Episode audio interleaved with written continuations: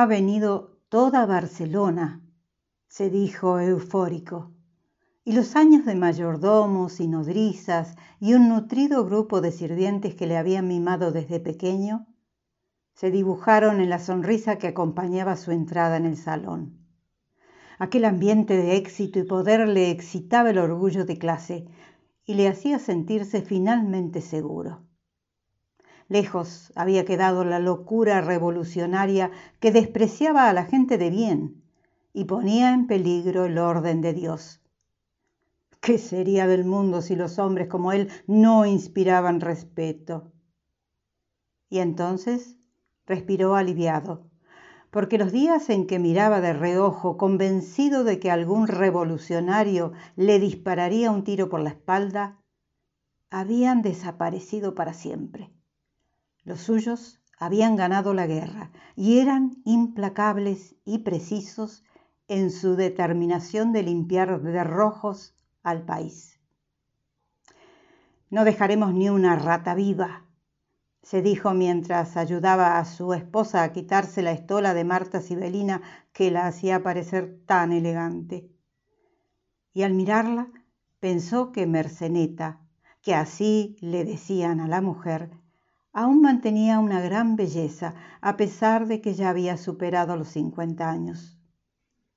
Buena para pasearla, pensó, y la idea de que aquella dama, refinada y culta, le pertenecía como el resto de los objetos de lujo que tenía en propiedad, le hizo sentirse poderoso, tan poderoso como los hombres que ahora gobernaban el destino de España aunque en los momentos de debilidad reconocía que sentía algo por ella, no la amaba desde hacía años y solamente la tocaba cuando le apetecía recordar que era suya, que podía hacer lo que quisiera con ella. No era sexo, era posesión.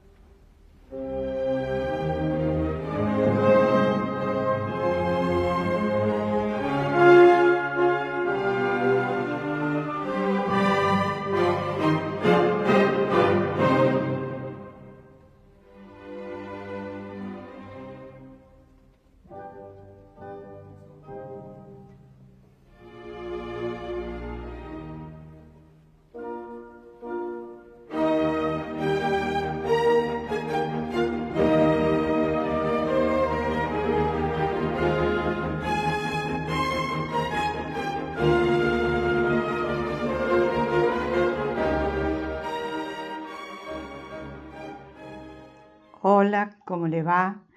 Y usted se estará preguntando de qué trata el tema de hoy.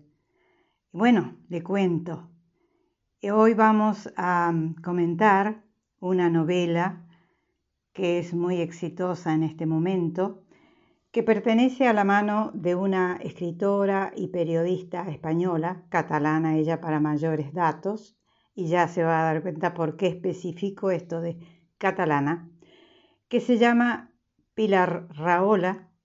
Es una conductora de radio y de televisión, escritora, periodista, columnista del diario La Vanguardia, en el cual ya no figura más, eh, amiga de causas a veces muy difíciles de mantener.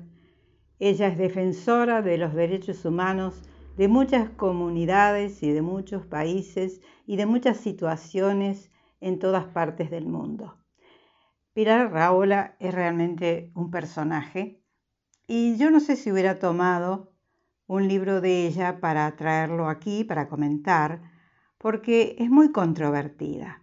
Es una persona que ha tenido sus grandes disgustos y diferencias y divergencias con distintos partidos, con distintas comunidades, como le decía, eh, es aplaudida por algunos, odiada por otros, pero cuando tuve el libro en mis manos, que me fascinó el título, la tapa y, la, y el tema que leí en la contratapa, y que se titula El espía del Ritz, escrito por Pilar Raola, una novela recientemente aparecida, y cuando leí el tema, dije, esto tiene que ser para que yo lo investigue.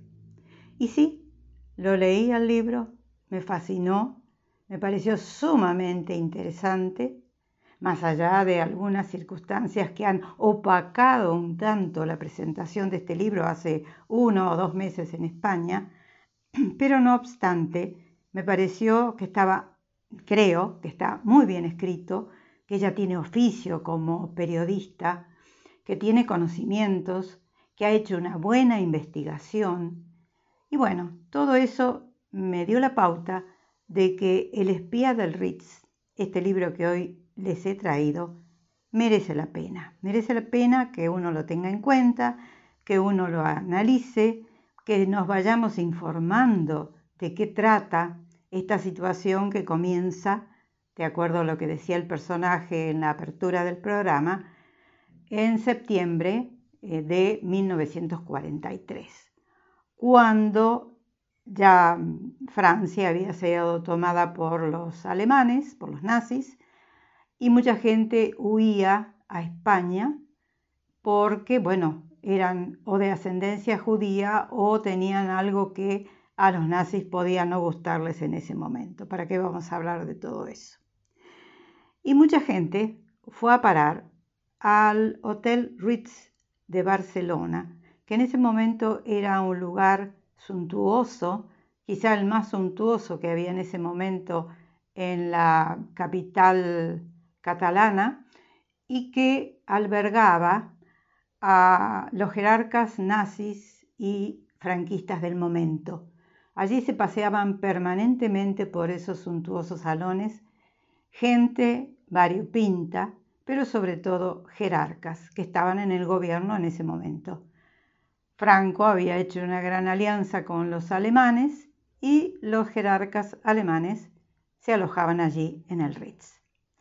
Hasta ese lugar va a parar un músico francés que cruza eh, todo el país y que se aloja en Barcelona. Allí una colectividad lo aloja porque es un hombre con una merecida fama como músico, tiene su orquesta, viaja a pie por esos caminos de Dios hasta Barcelona, lo llevan, lo ayudan, eh, le apoyan y él viaja con su esposa y sus músicos y llegan a Barcelona. Allí lo que sucede es realmente interesantísimo porque este hombre que se había dedicado al jazz, y a la música negra, le encantaba la música negra, había tenido un gran éxito en Francia, en su Francia natal, pero siendo judío había tenido que huir porque ya eh, se cernía sobre él y sobre su gente la sombra del nazismo, y fue a parar allí al Hotel Ritz de Barcelona, donde, con muy buen tino, se les ocurrió a él y al gerente de ese momento del hotel que podían armar una pequeña música para entretenimiento de los jerarcas que pasaban allí largas veladas. Bueno, todo eso se hizo, sucedió, y todo eso se ve en este libro tan interesante que además de ser muy bien escrito, de estar muy bien escrito, usted se siente eh, instado o impelido a buscar información, porque hay hoteles Ritz en grandes capitales del mundo, sobre todo, por supuesto, la de París, la de Londres, en Madrid también. Yo he estado en el Hotel Ritz de Madrid, suntuoso, un palacio, pero un grupo de hombres muy adinerados y muy influyentes en el comercio, en la industria, en los estratos de poder de Barcelona, en la primera década del siglo XX, se dijeron, tenemos que tener un Hotel Ritz. Y en 1919 se inauguró este lugar, realmente un palaciego, eh, fuera de las capitales de los países. Fue la primera vez que un Ritz estuvo no siendo ese lugar, esa ciudad, capital del país. Pero en Barcelona, en Cataluña, había hombres muy poderosos, muy, que tenían una vida muy suntuosa, muy rica, y por ejemplo, entre los que impulsaron a que se hiciera el Hotel Ritz de Barcelona, estuvo Eusebio Well, ¿eh? el famoso em, eh, comerciante de textiles eh, barcelonés que impulsó a Antoni Gaudí para hacer todos esos monumentos, entre ellos la Sagrada Familia que fascinan al mundo entero. Bueno, el Hotel Ritz de Barcelona ya no se llama así por cuestiones de herencia y de sucesiones, ahora se llama el Palace Barcelona, pero sigue siendo tan suntuoso como siempre y está ubicado en el mismo lugar. En pleno, este, no en el Paseo de Gracia, pero sí en el Example, cerca de donde, por donde se va a la Sagrada Familia. Los que conocen Barcelona saben lo que, a lo cual me estoy refiriendo. Bueno, em, hasta allí llega este hombre que es músico, que es francés, que está huyendo de los nazis y que se ha puesto como nombre artístico Bernard Hilda. En realidad su verdadero nombre era Levinson. Él había nacido en Estados Unidos, sus padres habían vuelto, sus padres judíos habían vuelto a, Europa, eh, siendo él todavía un joven, y allí había triunfado en distintos lugares nocturnos en Francia. Pero ahora le toca elegir Barcelona porque hasta allí lo lleva la organización que está ayudando, la Joint, que está ayudando a muchos judíos a huir de Europa y a radicarse en los Estados Unidos. Él llega hasta allí con su esposa, Flora, el grupo de músicos, y bueno, eh, esa noche, la noche en la cual se abre el libro con esa reflexión, hay una recepción para los jerarcas y uno de esos hombres poderosos, Eusebi, eh, alardea con la belleza de su esposa, a la cual ya no ama, pero que usa, y usa para sus manejos. Es una revista que tiene muchísimo dinero, tosco, eh, burdo, y que, bueno, usa a su esposa Merceneta como una, digamos, como una moneda de cambio para hacer sus negociados. Eh, en el Ritz se hace esta suntuosa fiesta. Eh, el swing de la orquesta de Bernard Hilda está animando junto con el champán y las luces y que lo importante de todo esto es cómo uno va eh, descubriendo en el libro lo que era Barcelona en ese momento, después de la Guerra Civil Española, había quedado devastada y se erigían algunos monumentos y algunos palacios suntuosos, sobre todo de particulares. Pero en este caso, el hotel era un lugar de tránsito donde iban y venían los poderosos. Mientras eh, esto contrastaba con la oscuridad de una ciudad donde los fusilamientos, las niñas de los prostíbulos, la resistencia y el contrabando marcaban el hecho cotidiano o el hacer cotidiano de los supervivientes, de los ciudadanos que todavía vivían en Barcelona. Pero la situación era espantosa y estaban los falangistas y los franquistas eh, empeñados en exterminar absolutamente a todos los comunistas, los rojos, como le decían ellos en este momento, en ese momento. Bueno, eh, vamos a hacer una pausa y después voy a comenzar a leerles parte de lo que tanto Merceneta como algunos otros personajes que existieron en la vida real, creo que Merceneta y Eusebi son personajes de ficción que sirven para conducir el relato. Pero está Bernard Hilda, está su esposa Flora, eh, hay otros personajes que tienen que ver con la política del momento eh, y bueno, eh, todo eso lo vamos a ir viendo a través de las páginas de este libro que consta de 400 justamente y que se titula El espía del Ritz. Mientras tanto, vamos a separar estos bloques con ráfagas musicales del concierto para piano número 3, opus 37 de Ludwig van Beethoven.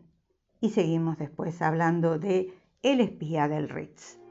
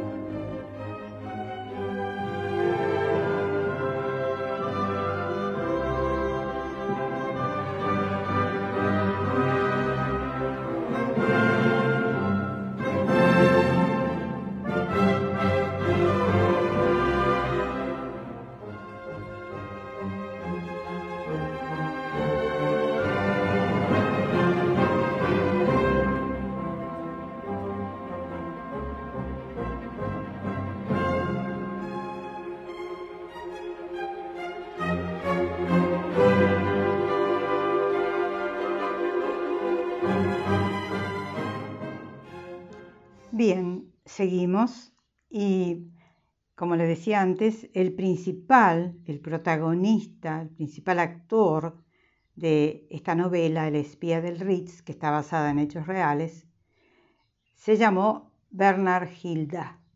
En realidad yo les dije que se había cambiado el nombre de Levinson por Hilda. No, no, él nació como Levitsky. No sé por qué dije Levinson. Bueno, Bernard Levitsky nació en 1914 en Francia, después sus padres se volvieron o se fueron a Estados Unidos. Él volvió a Francia, hizo toda su carrera como intérprete allí, como exitoso intérprete de una pequeña orquesta de jazz y falleció en junio del 2005, o sea, no hace mucho, en mm, París. Bueno, eh, hay un momento en el libro, en la página 21, donde él recuerda cómo había nacido su vocación para la música y cómo él se había metido en ese mundo que lo tenía realmente fascinado y que, bueno, gracias a eso también salvó su vida y la de sus músicos, porque se hicieron pasar por franceses exiliados y, bueno, eh, digamos que nadie sospechó de él hasta último momento, en que sí, algunos se le puso en contra porque veía que había manejos raros allí. Él pudo actuar en el Hotel Ritz de Barcelona, pero ya había comenzado su carrera exitosísima en Francia. En la página 21 dice, le faltaban pocos meses para los 18 años y aún mantenía el nombre familiar de Levitsky, cuando fue con sus padres a ver el debut de los ballets rusos de Monte Carlo en el Teatro de los Campos Elíseos.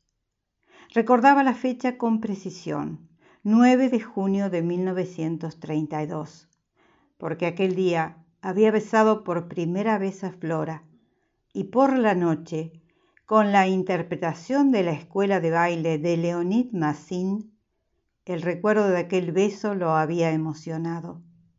Nunca había visto un ballet tan delicado y se imaginó que algún día iría a la ópera de Monte Carlo y volvería a disfrutar de aquella danza sutil. Iré con Flora, pensó, mientras el ballet llenaba de belleza el escenario. De eso hacía ya diez años, porque ahora es 1942. Y ahora que contemplaba la bahía serena de Monte Carlo, el recuerdo de aquel momento feliz lo estremeció. Ya no se llamaba Levitsky. Había completado sus estudios de violín, se había casado con Flora, había creado una orquesta de jazz. Los nazis habían entrado en París y de repente el mundo se le había resquebrajado para siempre. Todo lo que conocía y amaba estaba enterrado bajo una montaña de escombros y ya no había sueños por construir ni esperanzas a las cuales aferrarse porque la única ley que reinaba en sus vidas era la de la supervivencia. Vivir un día más, cada día, y no ser casado como una rata. Ese era el único objetivo, la única meta, la única religión. y con esa fe del superviviente había huido al sur con su familia y los músicos, y hacía dos años que la orquesta tocaba en los locales de la Costa Azul, en Cannes, en Saint-Tropez y sobre todo en Niza. Bueno, eh, Francia había caído ya en 1940, había sido invadida por los nazis, él se había mantenido un tiempo más en Francia, pero cuando le dijeron que eh, estaba la cosa muy eh, terrible, muy fea, se dio cuenta que estaba jugando con su vida y con la de su gente, entonces se decidieron a cruzar los Pirineos y a llegar a Barcelona. en la página 25 dice, eran tantas las noticias que se acumulaban que a menudo Bernard tenía la impresión de vivir dentro de una novela perversa donde cada acontecimiento infausto no era más que el preludio de otro peor, en una carrera hacia el abismo. Cuando escucharon la noticia del armisticio con Hitler en Compiègne, pensó en su visita a ese lugar histórico dos años antes. Recordaba el orgullo que sintió al leer la placa conmemorativa de la victoria sobre los alemanes en la Primera Guerra Mundial. Decía la placa, la arrogancia criminal del Reich alemán. Bueno, ahora, en aquel mismo lugar de la derrota alemana, Hitler se alzaba victorioso. El viejo lema de la República, libertad, igualdad, fraternidad, acababa de ser sustituido por la nueva idea que el ideólogo de extrema derecha Morra había inspirado y que Petain había consagrado y que se decía era trabajo, familia y patria. Bueno, las cosas habían cambiado. Ya Bernard, Gilda y su esposa Flora junto al grupo de músicos tuvieron que marchar hacia Barcelona.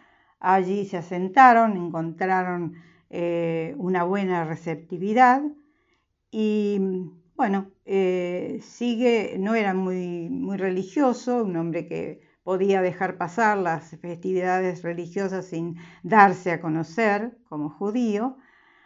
Y bueno, eh, su esposa había perdido a toda su familia en los campos de concentración, él ya lo sabía, entonces cuando llega a Barcelona empieza a hacer trámites para poder huir hacia los Estados Unidos. Y en la página 36 él se pregunta, ¿huir de quién? ¿De los nazis? o era de los propios franceses, de sus vecinos, de las personas que lo saludaban en la tienda, de la buena gente que iba a escucharlo. ¿Cuántos de todos ellos querrían verlo encarcelado si supieran que era judío? Después de todo, ¿qué era el gran escritor Céline sino francés? Recordaba la fuerte impresión que le había causado la lectura de unos fragmentos de un libro de Céline. Bueno, él estaba obsesionado con lo que estaba sucediendo. Eh, uno de sus amigos, eh, obsesionado con el antisemitismo que se eh, vivía en ese momento, le decía, veremos pogromos en Francia, ya lo verás, no tenemos otra salida que ir a Palestina. Bueno, él, ese hombre, su amigo, estaba imbuido de fuertes ideales sionistas pero él no pensaba en que el sionismo era la solución. Es decir, no tenía la idea de irse a Palestina. Quería otra, otra circunstancia para su pueblo, quería otro camino, otro futuro. Eh, quizá estaba un tanto errado en su forma de pensar, porque lo que muchos antisionistas del momento pensaban igual que Anna Arendt, eh, era que los judíos debían diseminarse por el mundo, no estar en un solo lugar, eh, todos eh, unidos y apeñuzcados en un pequeño lugar como fue Israel. No, pensaban que tenían que dispersarse por el mundo. Bueno, Anna Arendt no estuvo muy acertada en su pronóstico porque si bien los judíos la mayor parte de ellos fueron a parar a Palestina, los que quisieron, o los que pudieron, porque no era tan fácil ingresar en ese momento, todo el mundo quería ir para allá, todo el mundo judío.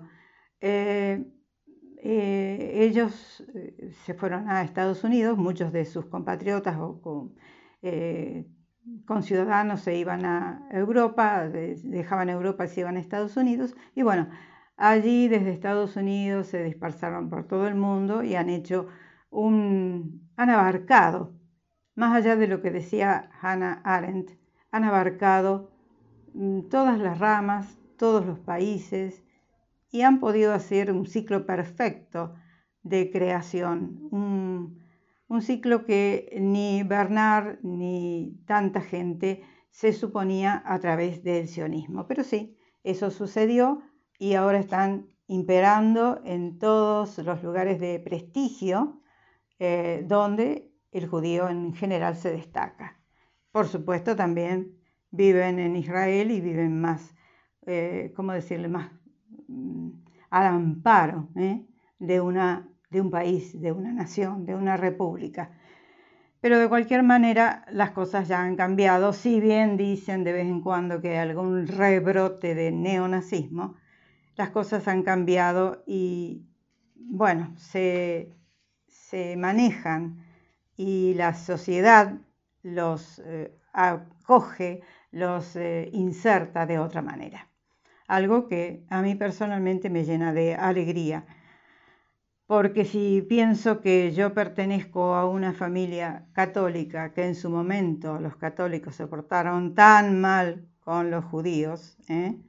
Y cómo desde la época de quién sabe cuánto, pasando por la Inquisición, llegando a Hitler, pasando por Mussolini, pasando por Franco, cuando uno piensa en todo eso realmente se, se le paran los pelos de, horror por haber eh, tenido a esa gente de esa manera.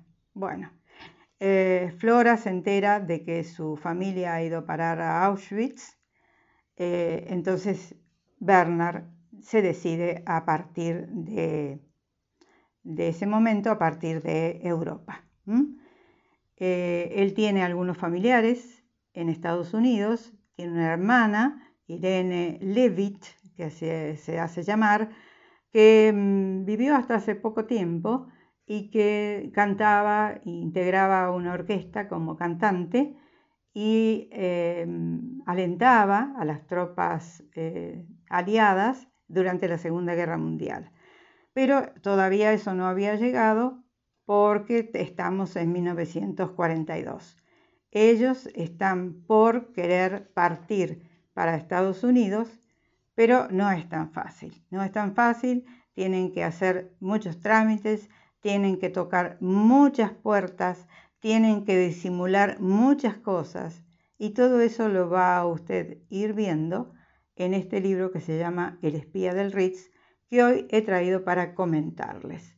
Hacemos otra pausa y después vamos a hablar de Pilar Raola, de su autora, y de algunos momentos que esta autora ha tenido malos momentos en los últimos tiempos porque alguien la ha acusado de plagio.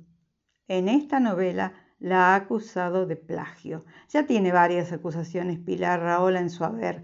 Es una persona muy difícil de, bueno, de, seguir, pero es fascinante. Es fascinante y este, esta investigación que ha hecho para este libro es doblemente fascinante. Ya volvemos.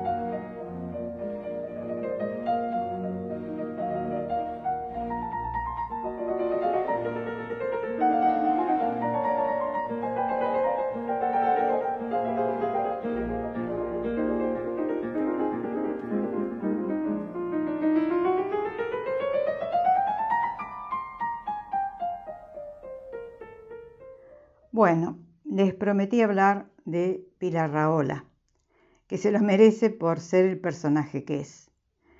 Pilar Raola es periodista, es novelista, es conductora de televisión y de radio, es sobre todo una acérrima y fervorosa defensora de los derechos humanos, de minorías, de pobres y ausentes, defensora de Israel, del sionismo, de Palestina también. Eh, es muy amiga de nuestro país, de muchos periodistas que la llaman permanentemente para que ella opine. Le encanta opinar, es independentista, se dice de izquierdas pero la acusan de ser de derecha. Eh, en fin, es una múltiple personalidad que de vez en cuando comete algunos errores que le cuestan caro. Por ejemplo, el diario La Vanguardia, en el cual ella participó o colaboró durante mucho tiempo, acaba de despedirla. ¿Qué ha sucedido en los últimos tiempos? Hay un escritor catalán que escribió un libro que se llama El espía del violín. No el espía del Ritz, sino el espía del violín. Y la ha acusado a Pilar Raola de haber plagiado su tema. Pilar Raola está en este momento con una demanda judicial contra Josep María Loperena, que es eh, el otro autor que falleció en enero de este año 2021, porque todo esto sucedió durante el 2020. Claro, estábamos en otra cosa, entonces ni nos enterábamos de todo esto que estaba pasando. Pero eh, ella editó el libro a fines de 20, del 2020 y lo editó en una, en una editorial que hasta ese momento había tenido el manuscrito del escritor Josep María Loperena para editarlo, El espía del violín. Bueno, lo había registrado él, lo escribió en el 2002, lo registró en el año 2008 y el año pasado eh, él se decidió a publicarlo. Pero simultáneamente en esos mismos días, diez años después, se enteró de que estaba apareciendo la novela de Pilar Raola, El espía del Ritz.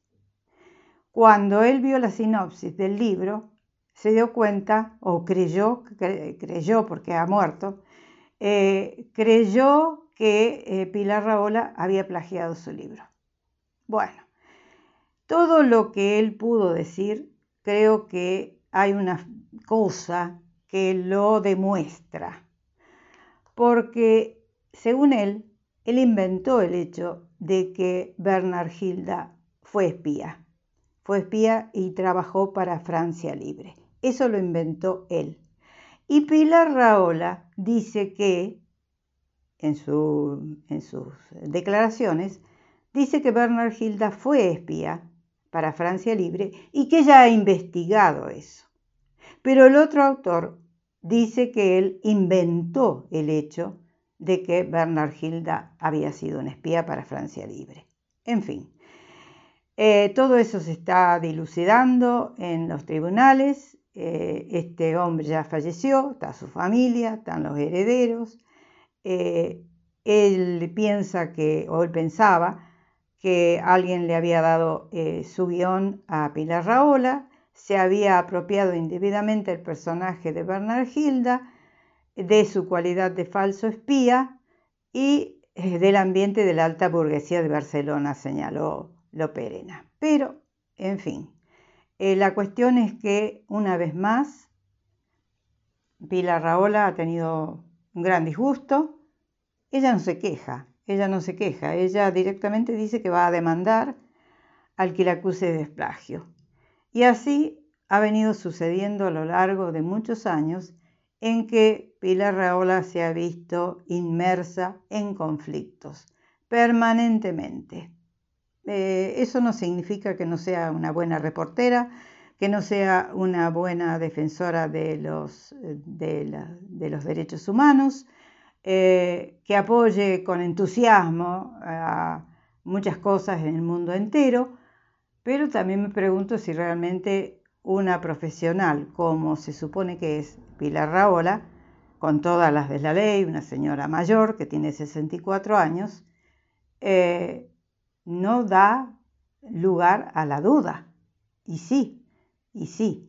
Por eso yo cuando tuve este libro en mis manos, yo dudé en comentarlo, porque sabía de todas estas circunstancias que la rodean. Pero de cualquier manera, la novela me pareció tan estupenda que decidí comentarla. Y por eso hoy les traigo en este programa a El espía del Ritz de Pilar Raola.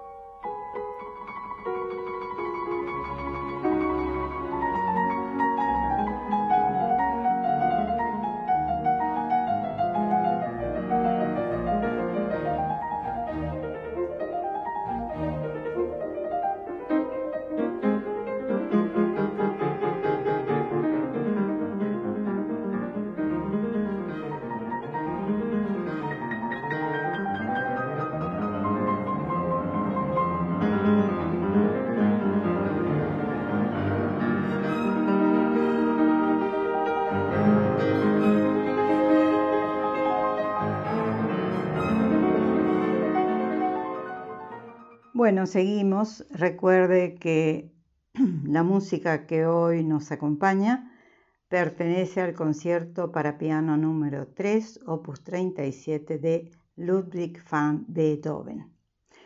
Y me voy a la página 167, donde se dice qué sucedió con Bernard Hilda y sus músicos una vez que se enteraron de que Hitler había sido, él y sus tropas, habían sido vencidas en Stalingrado. Él ya había ofrecido sus servicios a la República Francesa, eh, no, a la, no a la dominación nazi, sino a los que estaban del otro lado, digamos, del nazismo, había ofrecido sus eh, servicios a Francia Libre, una organización que luchaba en contra de la invasión nazi a Francia. Eh, todo eso él lo concretó cuando se enteró que la familia de su esposa había sido asesinada en Auschwitz y que eh, Hitler había sido rendido en Stalingrado. Entonces dice en la página 168, así fue como, un mes de marzo de 1943, en honor a los defensores de Stalingrado, él, Bernard Hilda, nacido Bernard Levitsky, hijo de un superviviente del pogromo de Kiev y marido de una esposa que había perdido a toda su familia en un campo de exterminio, acababan de perpetrar su primer acto en favor de la resistencia. No les habían pedido una gran acción, ni les exigían ningún gesto de valentía inusual más allá de las aptitudes de su profesión. Solo querían que les dieran información, que les dieran información. Em, le dicen a él en un momento dado, una persona que representa a Francia Libre, eh, le dice todos los cargos alemanes importantes y también los italianos se reúnen en el Ritz y seguro que vendrán a escuchar a su orquesta. Necesitamos saber qué personajes llegan, con quién se relacionan, cuáles son sus contactos. Todo lo que puedan fotografiar nos será muy útil para conocer los movimientos que se cuecen en la ciudad. No olvide que Barcelona es clave en las relaciones entre el eje y Franco, y los alemanes han aumentado mucho su presencia. Barcelona es un nido de víboras. Bueno, lo que tienen que hacer ellos es poner eh, pequeñas cámaras en los instrumentos, en violín, él, y en los distintos instrumentos los otros músicos, que son cinco en total, los que lo acompañan, eh, para fotografiar momentos en que en ese lugar eh, aparecen los jerarcas nazis, los jerarcas eh, franquistas, y bueno, pasárselo todo a esa organización que se llama Francia Libre. Si fue o no cierto, esto según este otro autor que se queja de Pilar Raola, eh, eso lo inventó él, eso lo inventó él para su novela, El espía del violín. Pero según Pilar Raola, eh, ella ha investigado y dice que eh, Bernard Hilda efectivamente fue espía para Francia Libre. ¿Quién tiene la razón? Solamente ella se puede haber metido en una camisa de tantas varas como esta, que realmente es, tremendo lo que ha hecho. Y la acusación de Josep María Loperena tiene su fundamento, porque si él lo eh, registró el libro en el año 2008 y allí figura que Bernard Hilda era espía, cuando la historia no decía lo mismo, bueno, me parece que esta señora Pilar Raola se las va a ver en difíciles, en una situación un poco complicada. Bueno, me quiero ir a la página 207, donde se habla de cómo los franquistas eh, asediaban a los rojos o a los republicanos, como usted prefiera, y eh, con qué sentimiento y con qué odio los mataban. Bueno, era mutuo, ¿eh? los republicanos también cometieron atroces, atroces este, asesinatos en contra de, por ejemplo, miembros de la iglesia, incendiaban iglesias, mataban curas, monjas. Fue terrible aquello. Estoy hablando de la Guerra Civil Española, que después se prolongó en el tiempo porque Franco siguió en el poder, como usted ya sabe muy bien, y esto que transcurre en 1943 más a su favor porque estaba rodeado por los nazis que estaban en ese momento en España, que iban y venían y se movían como, bueno, como por su casa. Eh, uno de ellos, que mata a rojos, a republicanos, dice lo siguiente. Al parecer los mataban porque querían quedarse con las tierras de los propietarios porque los republicanos habían hecho una especie de reforma agraria y habían permitido que los campesinos expropiaran a los propietarios, y esas gentes entraban en las tierras y las ocupaban, y cuando empezó la guerra mataban a los señores. ¿Mm? Fíjese usted lo que está diciendo este personaje, que se supone fue escrito en el 2019-2020 por Pilar Raola, le hace decir estas cosas. Me suena algo tan conocido, es como que nosotros cerca nuestro tenemos situaciones parecidas. Bueno, sigue diciendo el personaje. Todo esto habían hecho en Badajoz y en los alrededores. Y el teniente coronel nos dijo, lo pagarán con sangre. Por supuesto que lo pagaron, porque los moros no dejaban ni a uno vivo, incluso niños, Mataban todo lo que se encontraban y nosotros también. Bueno, se supone que los moros son los españoles en este caso. Nos ayudaron los de la Falange y también los compadres de la Benemérita. Entre todos hicimos una limpieza. A veces utilizábamos ametralladoras que eran más rápido. Pero el coronel Yagüe mandó traer a los prisioneros a la plaza de toros e incluso la hizo iluminar era como una falla encendida, y de todos esos no salió ni uno vivo. Este hombre, eh, falangista él o franquista, alardea de lo que hicieron con los republicanos.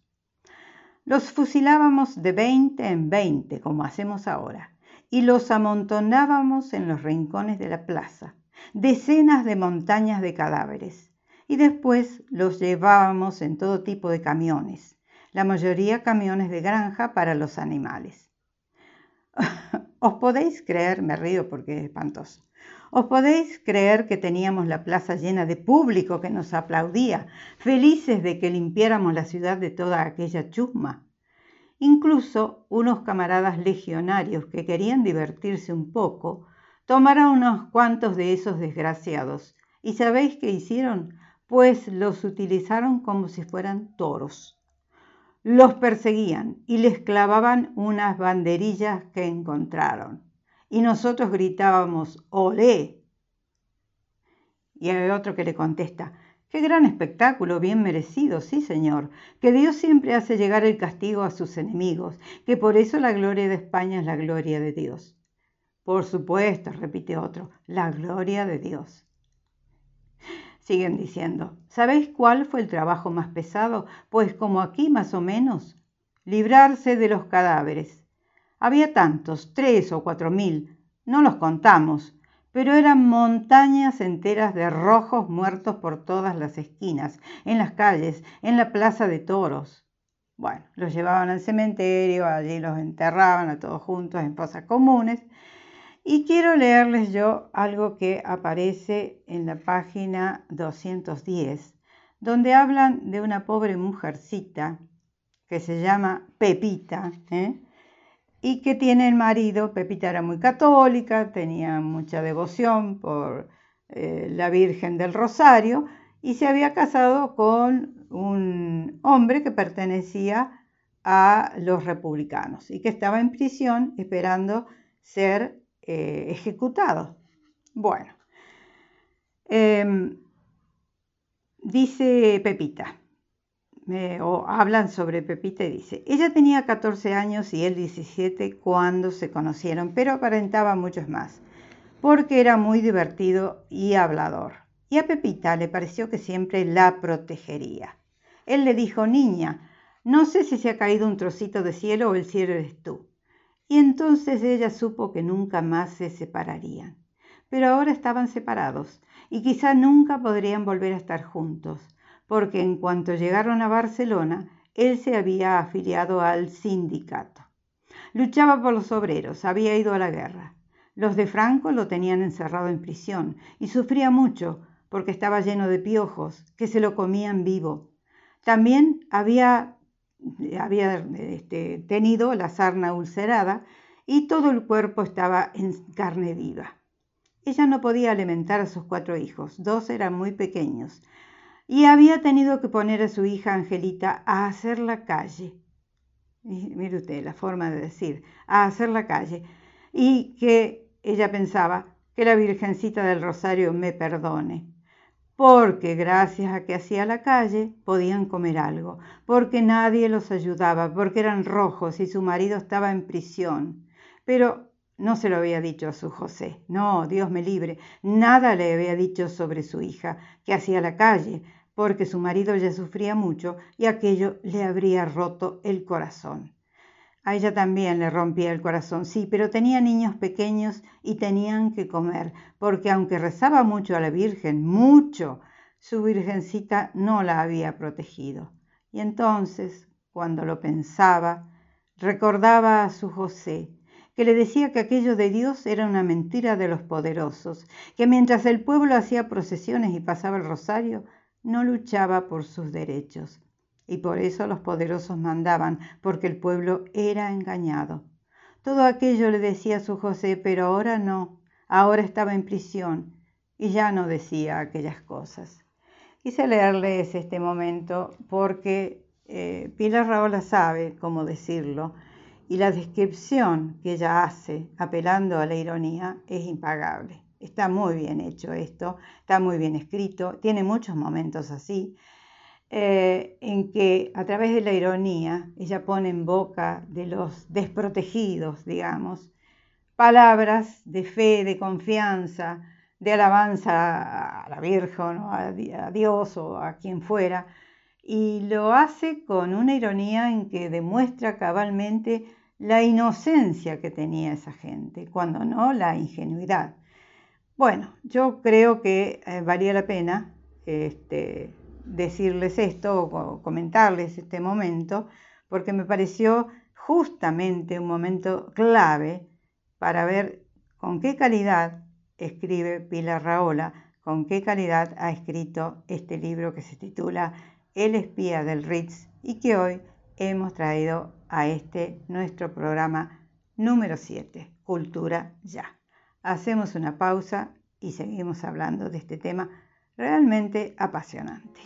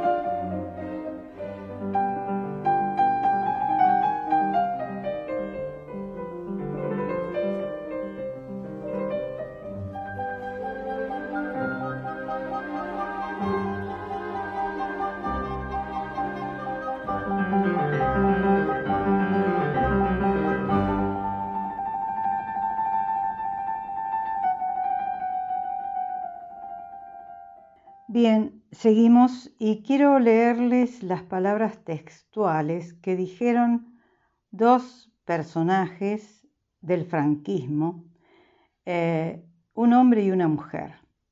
Él se llamó Ramón Serrano Súñer y fue un político, un abogado, un hombre que trabajó junto a Franco hasta el fin de sus días.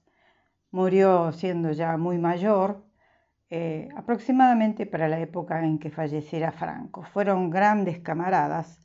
Y en el año 1941, cuando ingresan los nazis a Francia, y bueno, Franco les abre las puertas a los nazis, él dijo lo siguiente, hoy saludamos alborozados el propósito victorioso del pueblo alemán de organizar una Europa más justa y más conforme con el pasado y el presente de honor y de gloria de dos pueblos que, como Alemania y España, tienen derecho a la plenitud geográfica y moral de su grandeza y de su libertad. Arriba Alemania, viva Hitler. Esto lo decía Ramón Serrano Suñer en 1941. Y a su vez, una hija y hermana de dictadores, como fue Pilar Primo de Rivera, opinó sobre las mujeres, esta hija y hermana de falangistas, que a su vez eran íntimos amigos de Franco. Pilar Primo de Rivera fue hermana de el famoso Primo de Rivera, que fue el primer, digamos, el primer presidente que tuvo la, la, España franquista. Ella dijo, las mujeres nunca descubren nada. Les falta, desde luego, el talento creador, reservado por Dios para las inteligencias varoniles. Nosotras, las mujeres, no podemos hacer más que interpretar, mejor o peor, lo que los hombres nos dan ya hecho. Mire usted, ¿no? ¿Cómo no van a ser machistas? Si las mujeres mismas eran o son las machistas. En fin, eh, esto no me lo quería perder de leérselo porque realmente es invalorable. Bien, y ahora quiero pasar a algunas películas, tantas que ha traído el cine, sobre judíos que quieren escapar del nazismo, sobre judíos que son rescatados, o sobre los mismos este, republicanos que luchan contra el franquismo.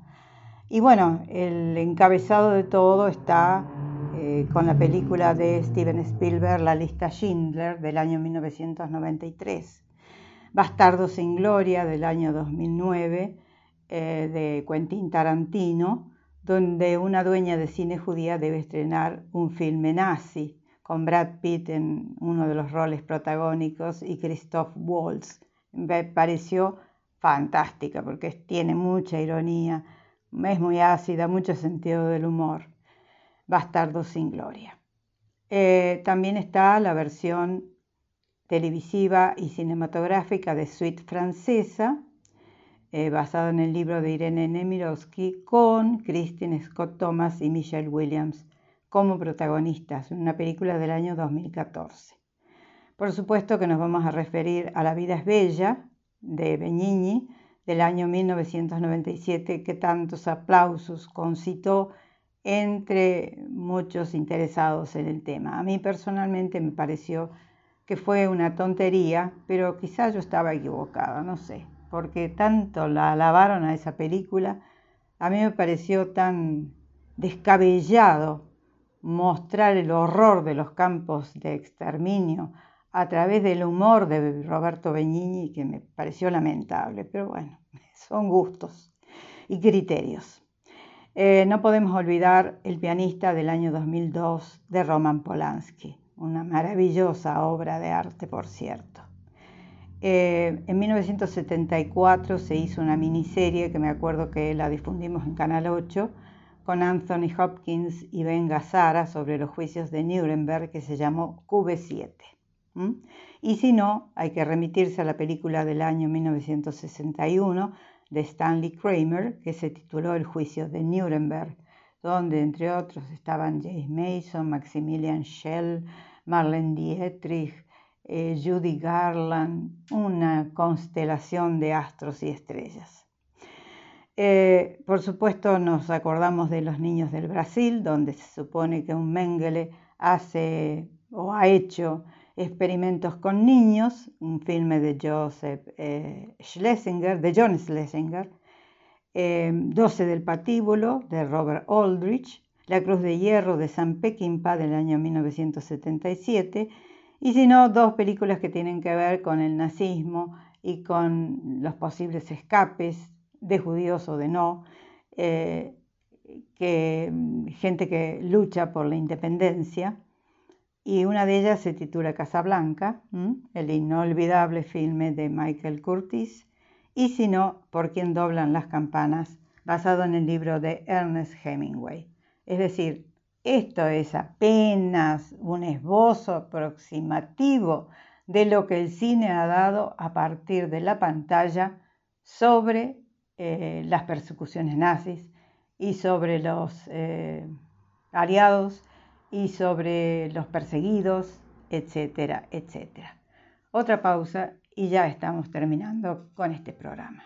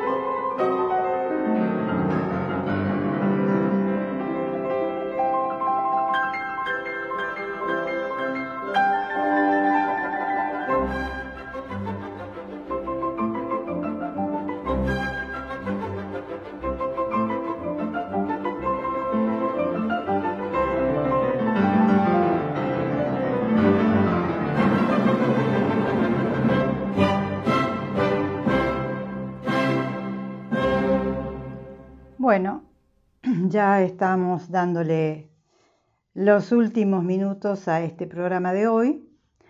¿Y qué le puedo decir?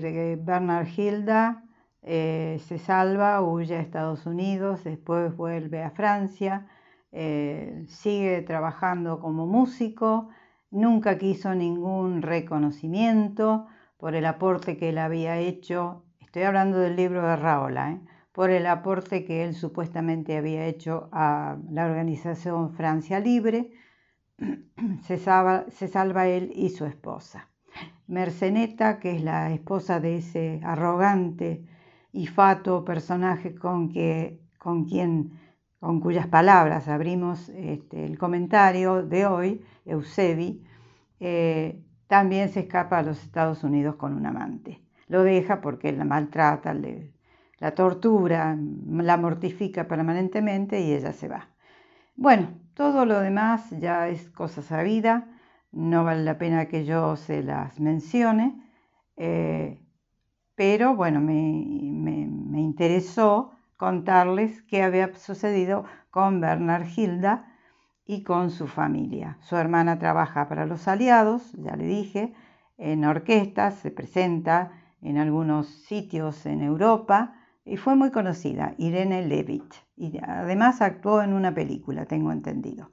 Sí, hizo una película como secundaria en una película que se llamó eh, de Stanley Donen Dos para el Camino, o Un Camino para Dos. Bueno, eh, por ese lado nos quedamos tranquilos. ¿Y qué puedo decirle de El espía del Ritz?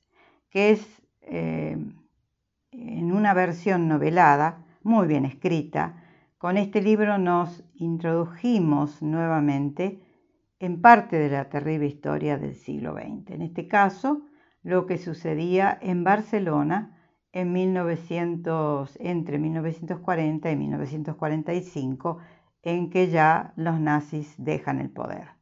Eh, frecuentamos a través de estas páginas a los poderosos, a sus manejos, a sus desmanejos, y a las víctimas, que en ese momento era toda la gente que no estaba con ellos. Es decir, con Franco en este caso, porque estamos hablando de la España del 40 al 45. Pero ya todo traía, por supuesto, un bagaje inmenso de persecución, de dolor, de delación. En fin, lo que ha hecho eh, Pilar Raola es ponerle, hacerle un moño a esta historia que se prolongó hasta 1975 en que murió Francisco Franco. Bien, señores, eh, quiero agradecer, mejor dicho, antes de agradecer a toda la gente que me acompaña, eh, quiero decirles, a ver, que ProArte sigue con su programación en el año 2021. El 29 de octubre, en el, en el ciclo dedicado al Montserrat, hubo una un concierto, se llamó Confluencia Barroca, con música de Purcell y de Bach. Em, les decía la semana pasada que Martín Sapia había presentado su ópera prima como director, Bonino o Un cuerpo estalló en mil pedazos. Eh, se presentó en la sala del Cineclub Hugo del Carril, también se presentó durante el ciclo de cine cordobés que se hizo en los cines Showcase de Villa Cabrera.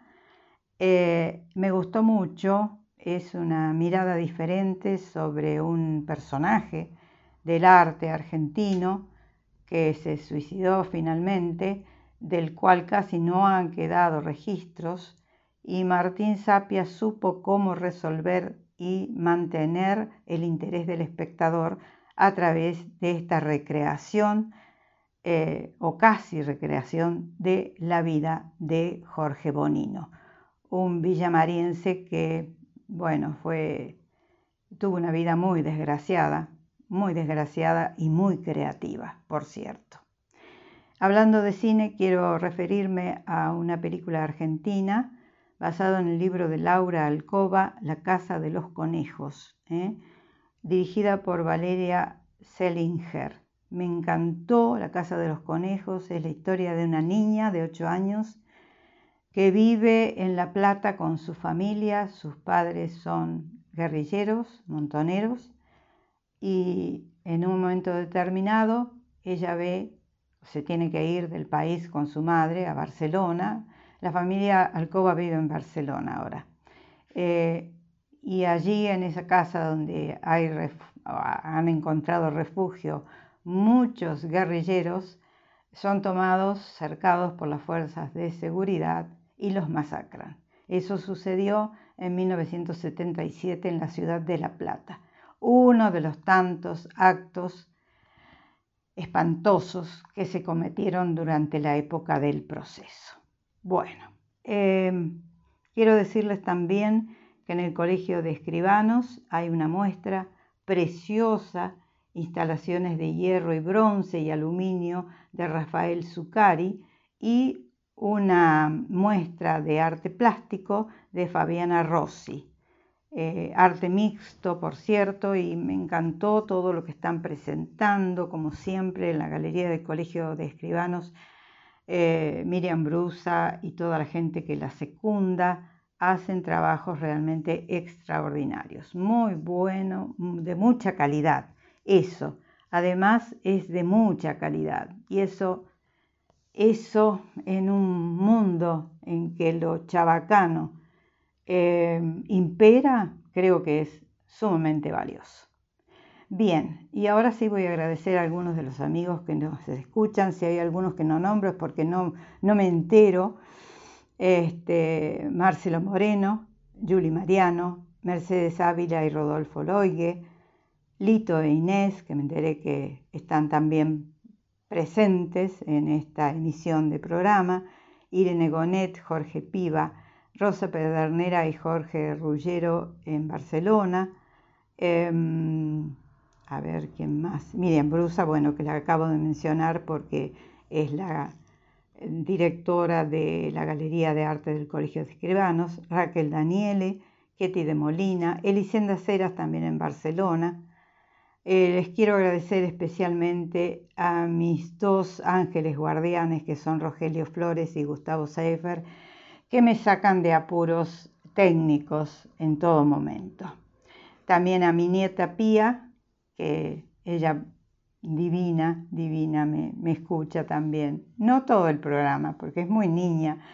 Bueno, tiene 15 años, pero es un espíritu de, todavía de niña y claro, hay cosas del programa que no entiende, pero me escucha.